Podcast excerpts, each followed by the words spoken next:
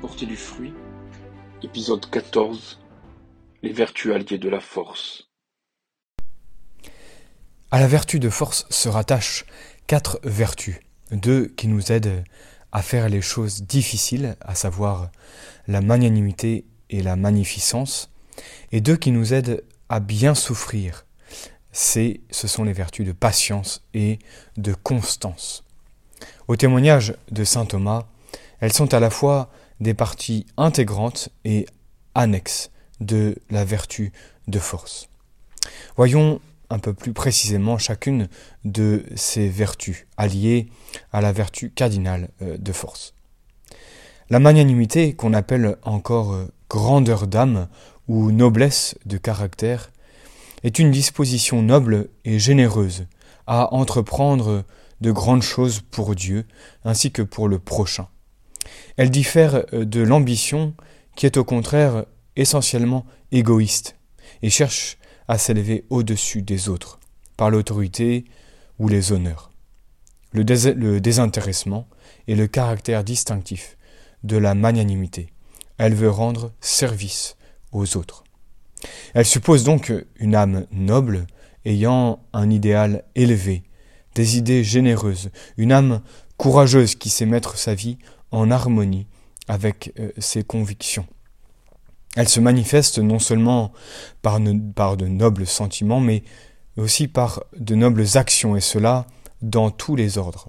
Dans l'ordre militaire, par des actions d'éclat, dans l'ordre civique, par de grandes réformes ou de grandes entreprises industrielles, commerciales ou autres.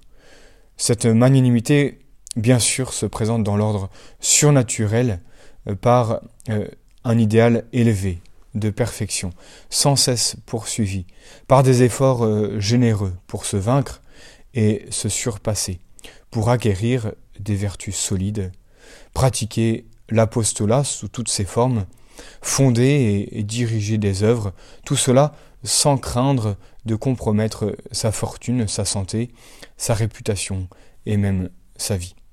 Sans oublier que les petites choses du quotidien eh bien, sont aussi de grandes choses si elles sont faites par amour pour Dieu, et cela demande de la magnanimité afin d'exercer euh, ces petites choses discrètes, mais de les faire de manière extraordinaire.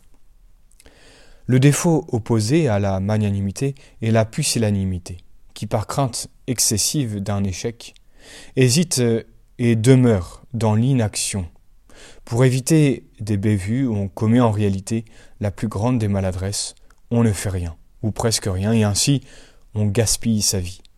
Il est évident qu'il vaut mieux s'exposer à quelques méprises que de rester dans l'inaction. Voyons maintenant ce qu'est la, la magnificence. Quand on a une âme noble et un grand cœur, on pratique cette magnificence ou la munificence qui nous porte à faire de grandes œuvres et par là même les grandes dépenses que ces œuvres entraînent. Parfois c'est l'orgueil ou l'ambition qui inspire ces œuvres. Ce n'est pas alors une vertu. Mais quand on a en vue la gloire de Dieu ou le bien de ses semblables, on surnaturalise ce désir naturel des grandeurs, et au lieu de euh, capitaliser constamment ses ressources, on dépense noblement son argent en de grandes et nobles entreprises, œuvres d'art, monuments publics, construction d'églises, d'hôpitaux, d'écoles et d'universités, en un mot, de tout ce qui favorise le bien public. C'est alors une vertu qui nous fait triompher de l'attache naturelle qu'on a pour l'argent et du désir d'augmenter ses revenus. C'est une vertu excellente qu'il faut recommander aux riches en leur montrant que le meilleur emploi des richesses que la Providence leur a confiées est d'imiter la libéralité et la magnificence de Dieu dans ses œuvres, que nous pouvons contempler dans la création. Regardons, contemplons cette gratuité dans la création. Que l'institution catholique végète aujourd'hui faute de ressources. N'y a-t-il pas un noble emploi pour les fonds qu'on a pu accumuler et n'est-ce pas le meilleur moyen de se bâtir une riche demeure dans le ciel? Et que d'autres institutions encore sont à créer? Chaque génération apporte son contingent de besoins nouveaux, Tantôt ce sont des églises et des écoles à bâtir, tantôt les ministres du culte à entretenir, quelquefois ce sont aussi les misères publiques à soulager, d'autres fois des œuvres nouvelles à fonder, patronage, euh, caisse de prévoyance, de retraite, etc. Il y a là un vaste champ ouvert à toutes les activités et euh, à toutes les bourses. Il n'est même pas besoin d'être riche pour pratiquer cette vertu. Saint Vincent de Paul ne l'était pas et cependant est-il un seul homme qui ait pratiqué autant et aussi sagement que lui une munificence vraiment royale à l'égard de toutes les misères de son siècle, et fondé des œuvres qui ont eu autant de succès durables. En fait, quand on a l'âme noble, on trouve des ressources dans la charité publique, et il semble que la Providence se mette au service des grands dévouements quand on sait se confier en elle, et observer les lois de la prudence, ou suivre les mouvements du Saint-Esprit. Alors, voyons maintenant rapidement les défauts opposés à euh, la magnanimité et à la magnificence. Ce sont la lésinerie et la profusion.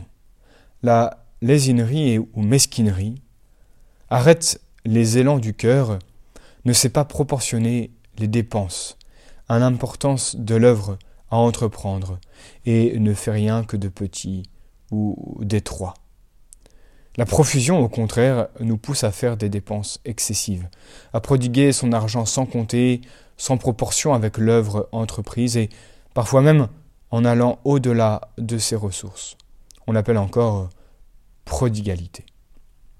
C'est à la prudence qu'il appartient de tenir le juste milieu entre ces deux excès. Voyons maintenant ce qu'est la vertu de patience, si nécessaire pour porter, supporter, durer dans l'épreuve. La patience est une vertu chrétienne qui nous fait supporter avec égalité d'âme, par amour pour Dieu et en union avec Jésus, les souffrances physiques ou morales. Tous nous souffrons assez pour être des, des saints, si nous savons le faire vaillamment, et pour des motifs surnaturels. Mais beaucoup ne souffrent qu'en se plaignant, en maugréant, parfois même en maudissant la Providence. D'autres souffrent par orgueil ou cupidité et perdent ainsi le fruit de leur patience. Le vrai motif qui doit nous inspirer, c'est la soumission à la très sage volonté de Dieu, et pour nous y aider, l'espoir de la récompense éternelle qui couronnera notre patience.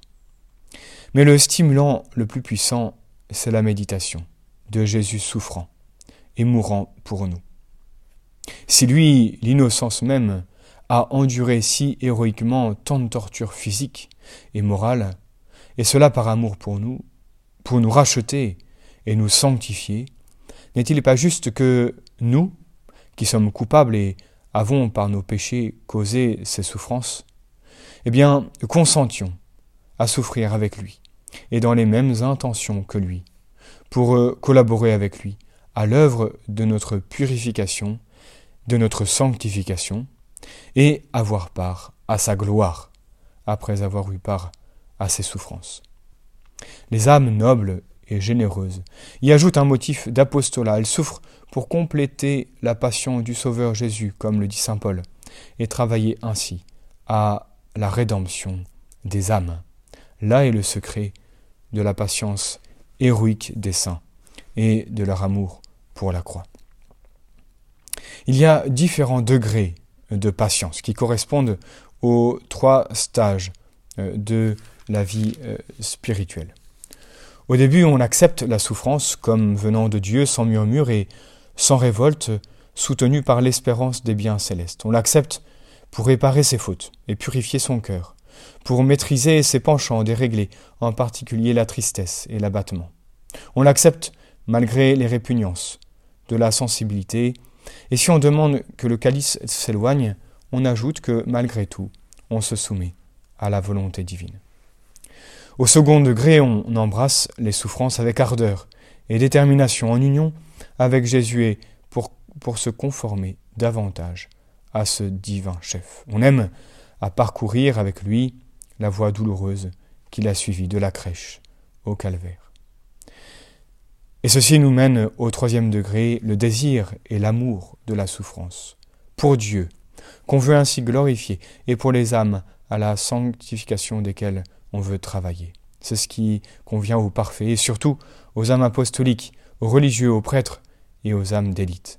C'est cette disposition qu'avait notre Seigneur en s'offrant à son Père, comme victime dès son entrée dans le monde.